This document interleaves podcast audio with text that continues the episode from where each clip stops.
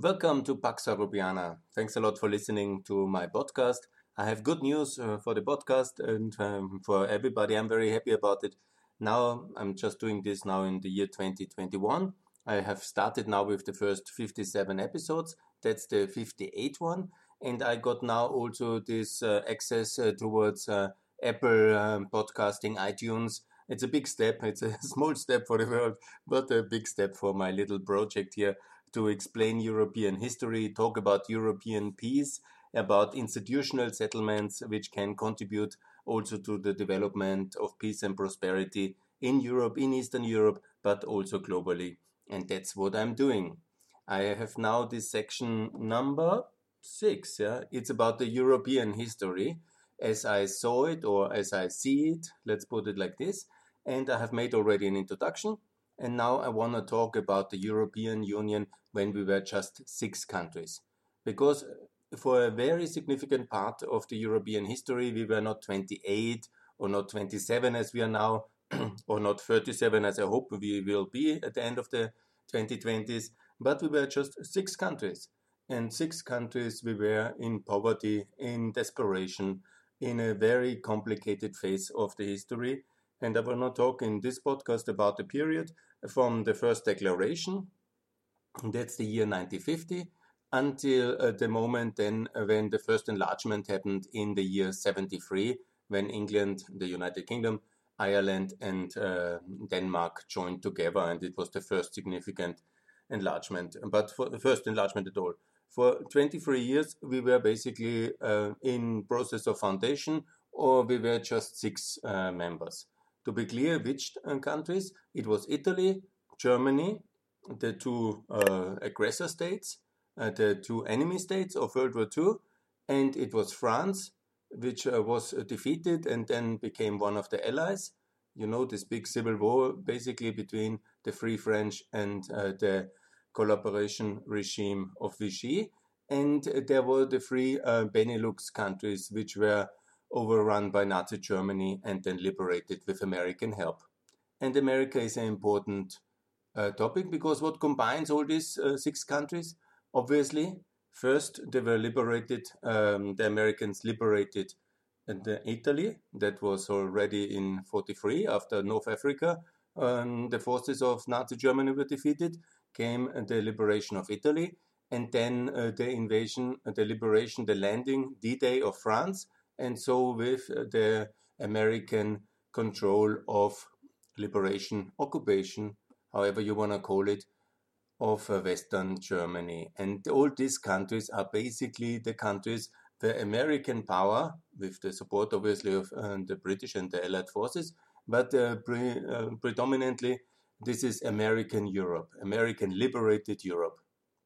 And these are the six countries.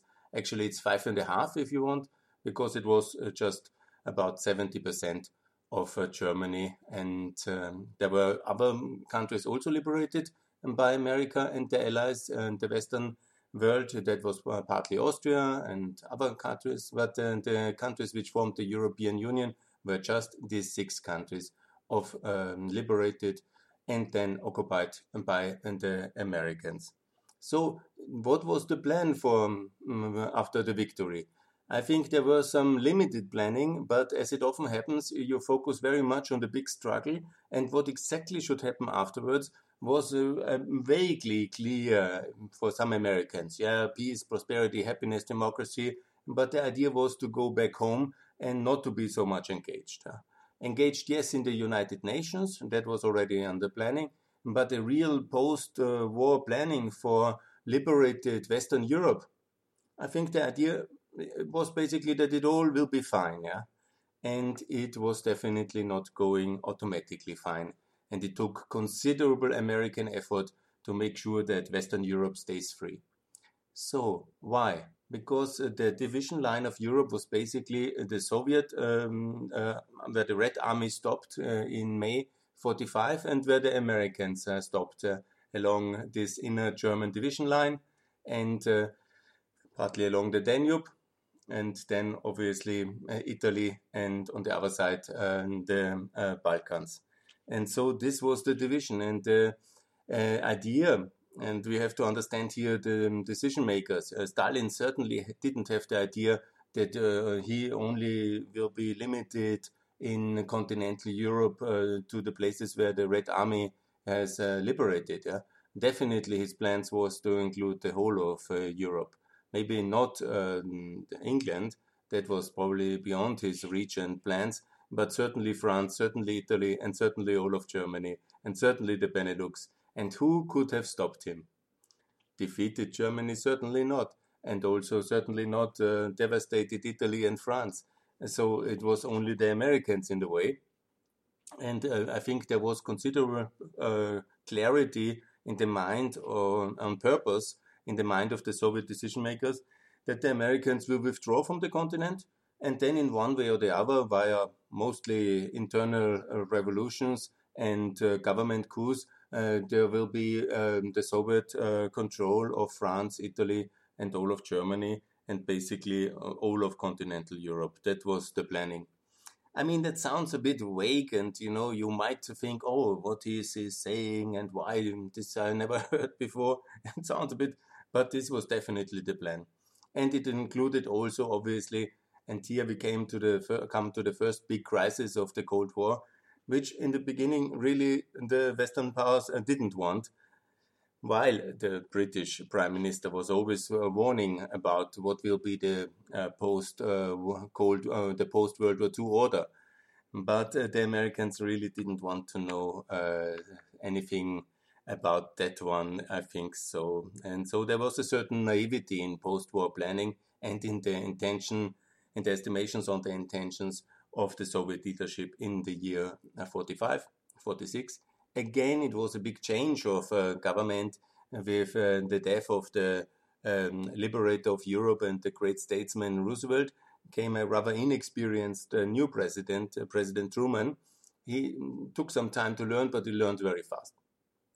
And when you want to, want to understand post-war Europe, his, his personality and the personality of Eisenhower they were the two great leaders of uh, free Europe, and we deserve uh, they deserve a lot of respect, and we really uh, have to give a lot of gratitude to the post-war generation of political leaders in America who were ready for this kind of investments and this kind of of um, uh, um, yeah, investment and political courage to confront uh, Soviet um, uh, intentions for Western Europe. Obviously, it's always very sad to say because you know, when I talk to many of my friends from Eastern Europe, from Central Europe, and then they always say why they were not in that um, uh, free Europe included. But this was simply the power projection possibility of the Soviet Union after the war, and there was never any intention to withdraw. And so this is a direct uh, result of um, the Russian Revolution, the Soviet victory, and the terrors of World War II.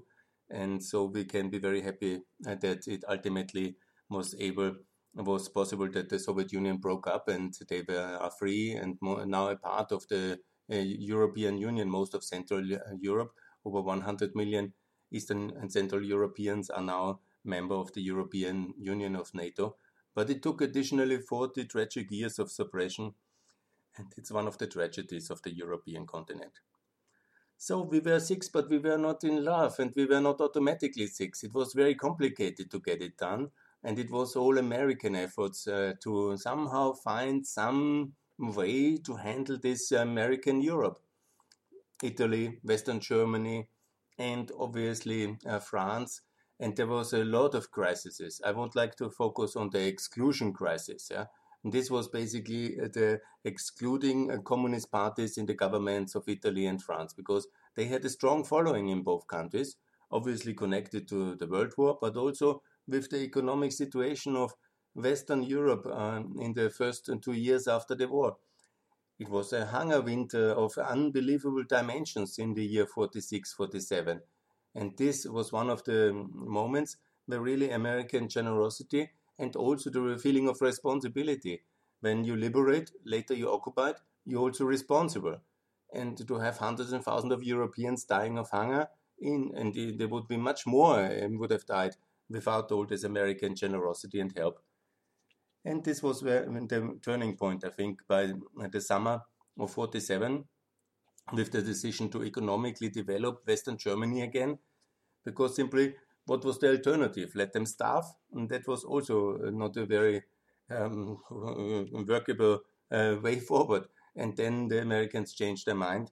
They allowed, they treated, uh, they defeated Western Germany differently. They went to, um, they offered, um, they basically built a constitution for Western Germany. That's one of the reasons why Germany has now one of the most American and best working constitutions in Europe. They gave the uh, German mark uh, to the dollar to Western Germany, and they included then, also that was a bit later, but in this moment, the, the mark crisis and the mark introduction, that was the most important in the year 48.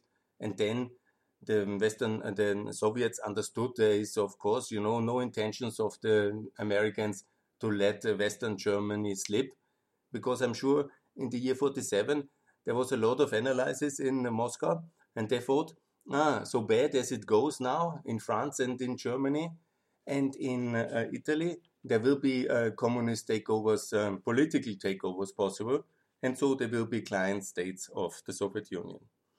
Yes, but then came, of course, uh, the um, crisis of the Straits, and you can obviously say that uh, the Bosporus and this Turkish uh, membership, which later then led to the NATO membership of 50, in 52, but also the Greek Civil War, this was, of course, the um, crystallizing crisis which then led to the Truman Doctrine and then also to the decision to develop uh, Western Germany to uh, allow the mark to be introduced uh, because the Soviets they have overprinted this occupation mark, and so and the thing came that uh, basically uh, the uh, the crisis of Berlin and this was the direct result of Western Germany being then economically integrated in the American currency world.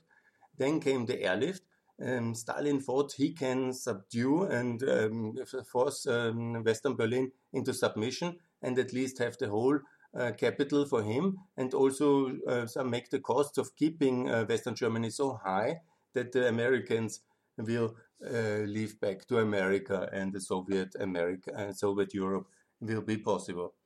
Yes, and underestimating American resolve is always a big problem and a big mistake. And so came the Berlin airlift and uh, all these heroic efforts of uh, the American military and uh, pilots to supply uh, this city. It was an unprecedented airlift, never done in the history, and it led also um, to the Soviets ultimately uh, ending this kind of uh, um, boycott of Western Berlin.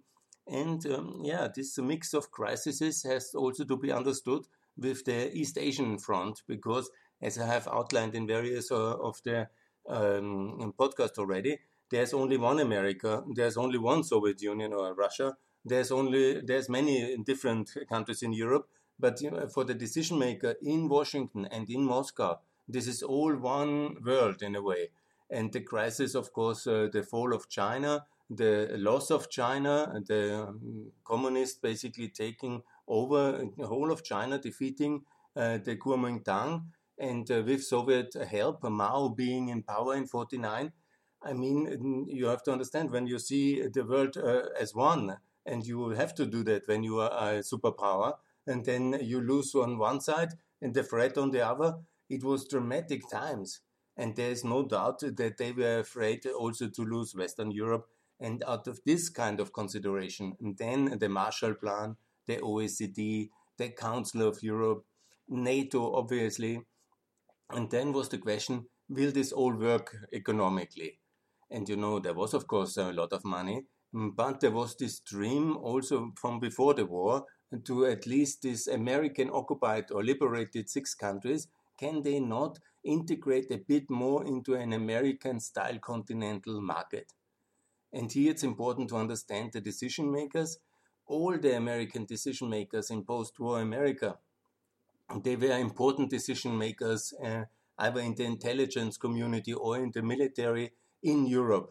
And they uh, were, of course, in a generation where they knew already the, the interwar years and obviously also the failure of the peace order of after the First World War. And they said, really, we don't want to come a third time and we don't want to sacrifice anymore to the Russians because the Russians uh, overtook power from Czechoslovakia to Poland Romania, one by one, they picked uh, in the years between 47 and 49, they picked one by one. And then obviously came the big strike also to start the Korean War. And that was so, then it was full scale war basically in Korea, but it was basically a continuation um, of the, not, not a continuation, but it was no longer a Cold War, it was a hot war between um, China, the Soviet Union, obviously in the personification of the North Korea, but supplied and supported by North Korea.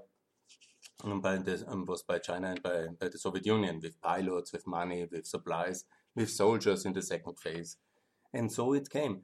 And then it has to be understood that the idea to have um, this kind of uh, unification process started, first with the coal and steel community, has to be understood out, out of this context, out of this context of a complete crisis and the imminent threat, uh, threat of a Soviet takeover of Germany, in Italy, of France. And this is very important, I think, to understand. And then only can be understood why the Schuman Declaration came and why Monnet was also supported so intensively from America in order to um, have this idea not just as a as a council of Europe, which we have, but it was a very different thing. And but to go really towards an ever deepening unification of the markets and politics, first of the six countries. I mean, that was a kind of also to understand uh, only five years after the Second World War, where France and Italy and uh, Germany and also the Netherlands and uh, the Benelux countries, they were all on different sides, and it was a complete disaster. There were so many people dying, so many horrendous and atrocious crimes committed between all of them. To goal then for unification was a really courageous thing. And we have to celebrate these people like uh, Schuman, like Monnet, but also like uh, of the American leaders who have made this possible. I think it took uh, tremendous courage and leadership to get it done. But always, uh, when we now rich and happy in Europe and we talk about sovereignty, we should uh, send a big thank you to America for protecting us and for also initiating and supporting and this uh, unification process in that decisive years. And it was not easy it was not easy. There was a lot of resentment in Europe. And I also do this podcast, never forget to explain that we need in all phases of European unification and of um, European enlargement, we had the American support.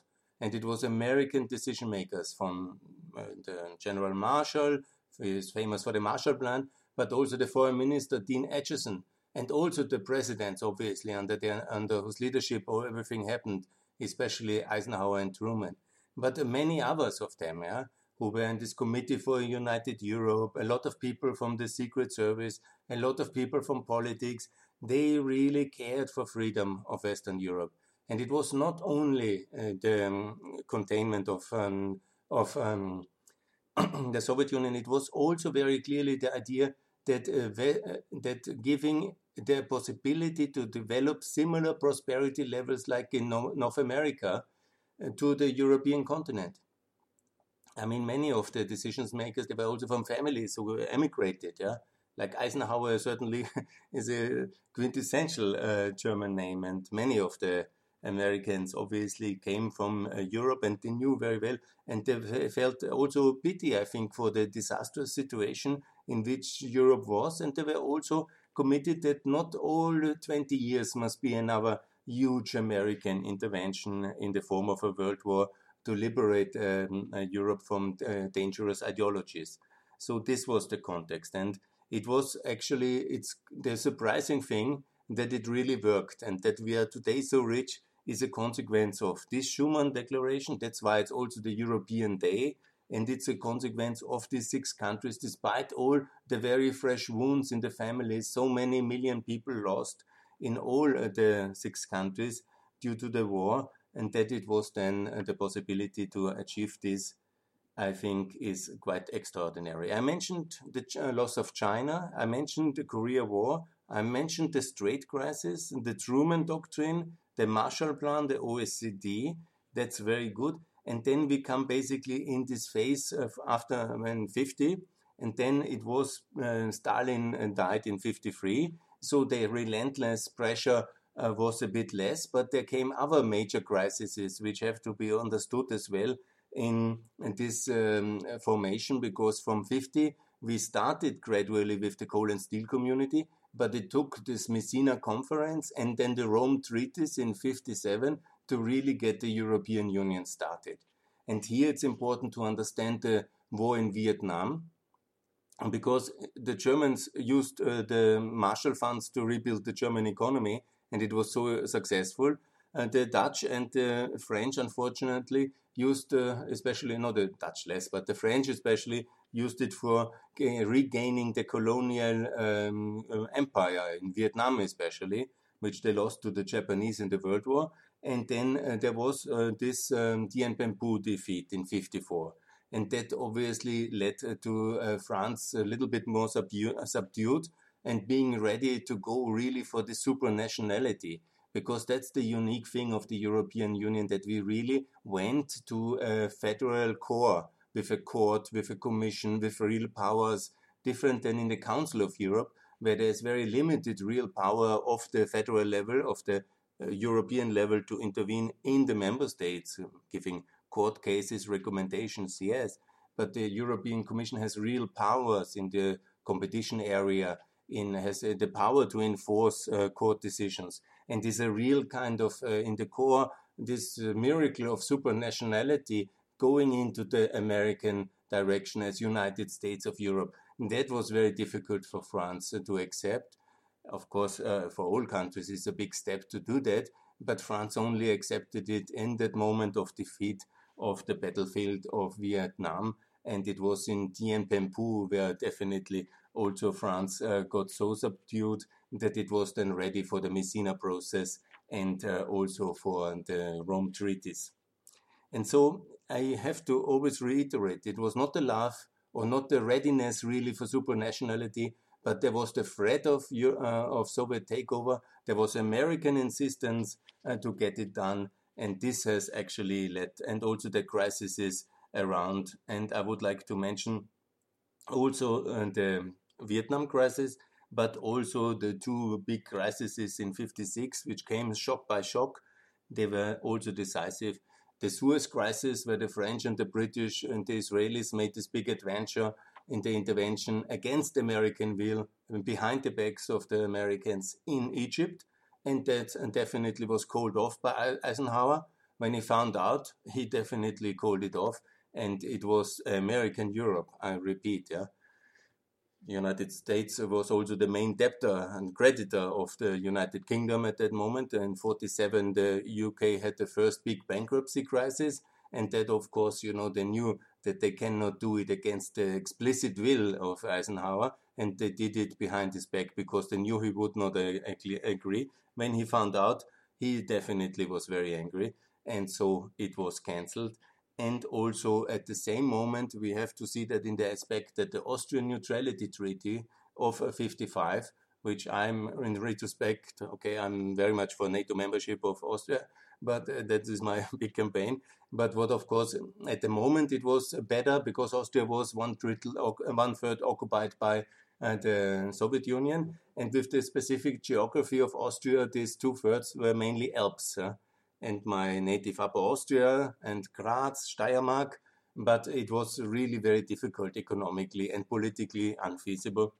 And obviously, there was then this neutrality treaty, but it had a huge impact on the Hungarians because the Hungarians they are obviously very connected uh, from history and from uh, geography with the Austrians, and they all saw that neutrality is possible. And this, in my view, directly led to uh, the um, uh, Hungarian Revolution. And in the power struggle that happened, obviously after the death of Stalin, then it was a question, uh, the question how they will which um, team will uh, run the Soviet Union and how they will react to a possible uh, upheaval and a revolution in Hungary.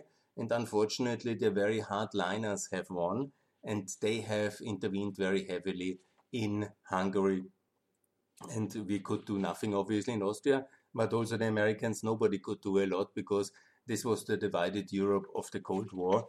And uh, the Soviets had nukes, and they used with all brutality to crack down on the Hungarians, and that has definitely led to uh, the willingness then uh, under the shell shock uh, of everybody else, from the Americans to the French to the Germans to the Italians, to get this Rome Treaty done.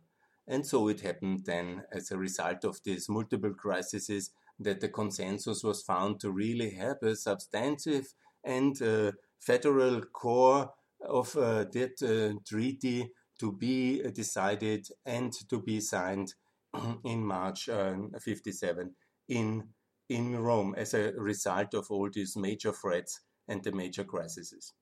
In between, I want to mention as well that obviously the Western German integration in NATO was a key aspect here. That Germany, after two world wars and all the disasters it had created, and a divided Germany was allowed to be secured by a mutual assistance uh, treaty like NATO in NATO in May 55 was of course a historic uh, contribution of America to a better world. And this uh, wisdom has led uh, also to the clarity that then the EU treaty was also possible because in a way France had to understand sorry it is already military allied with Western Germany so economic integration after all the shocks of Budapest and Suez, you know, it was then uh, possible. It would not have been possible otherwise. The American leadership was decisive, but also these major shocks around it.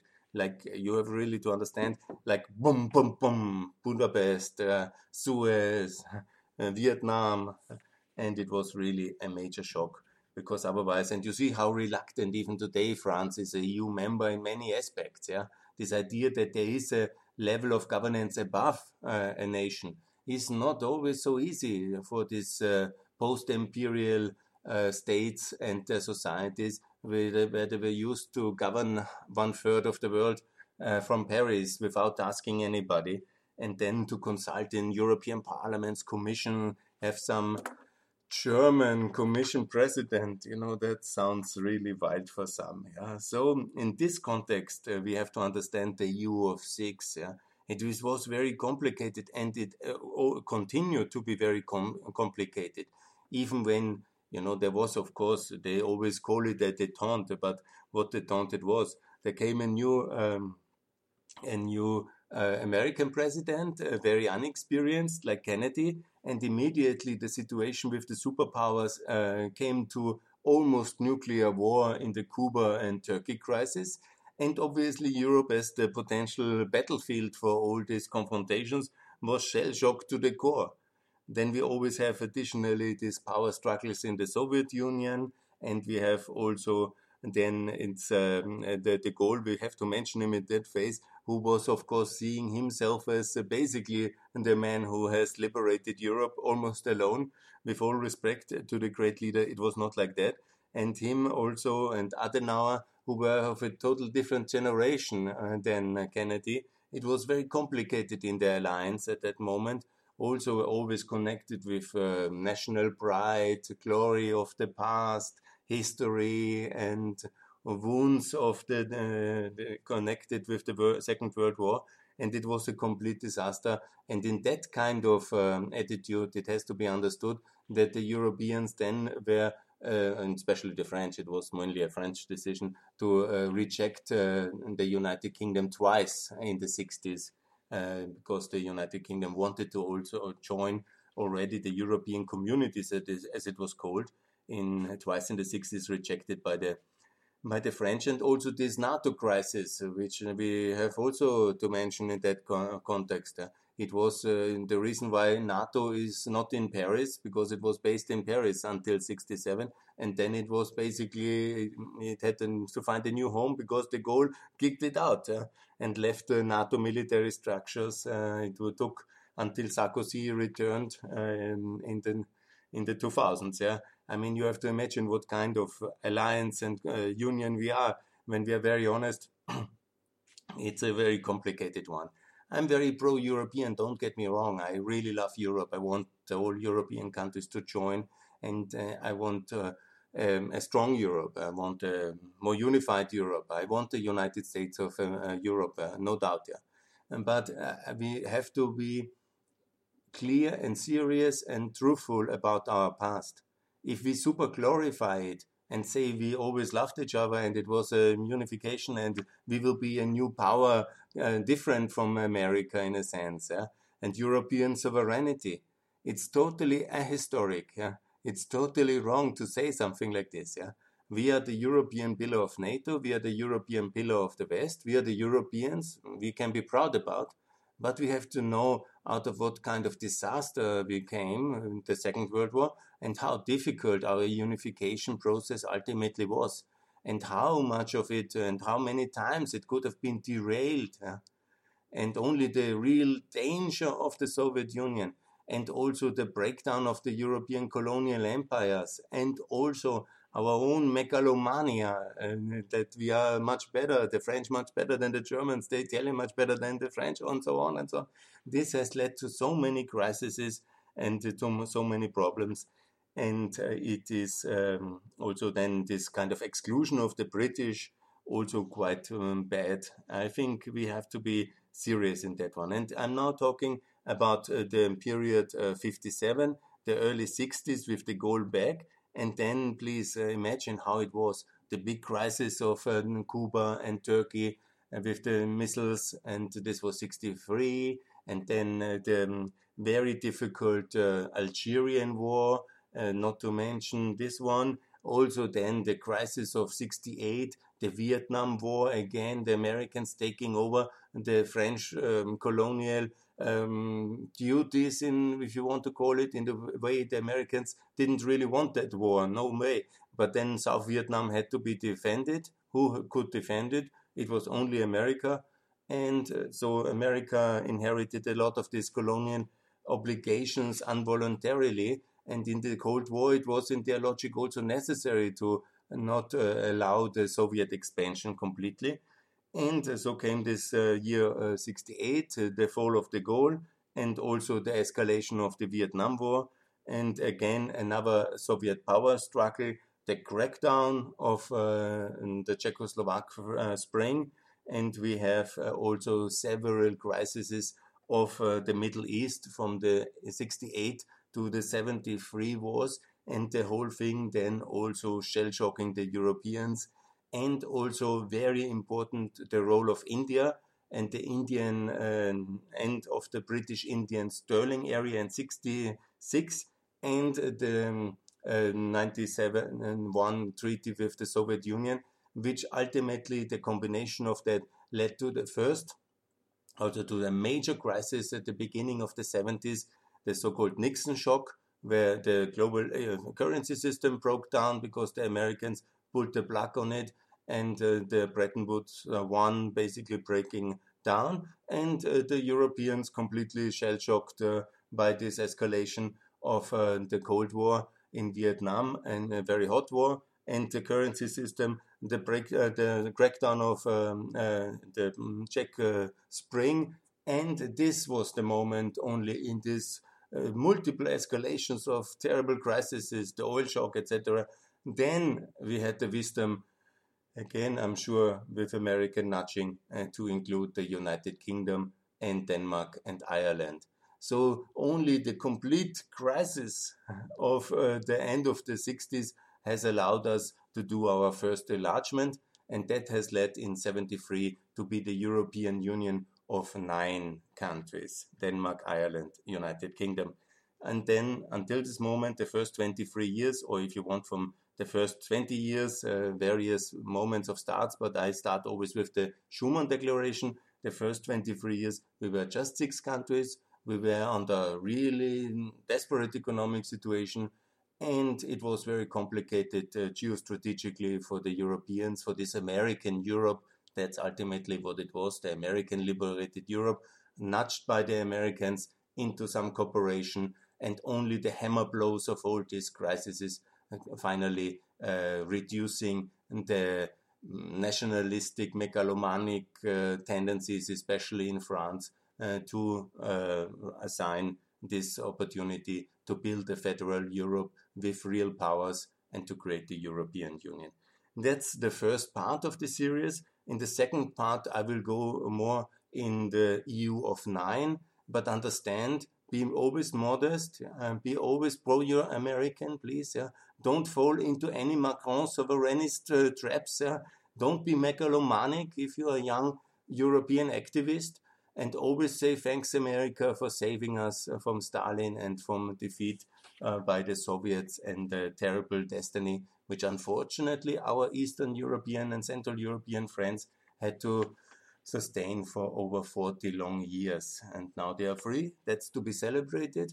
And that's why we should all be very pro European, but uh, very pro NATO and pro Atlanticist as well.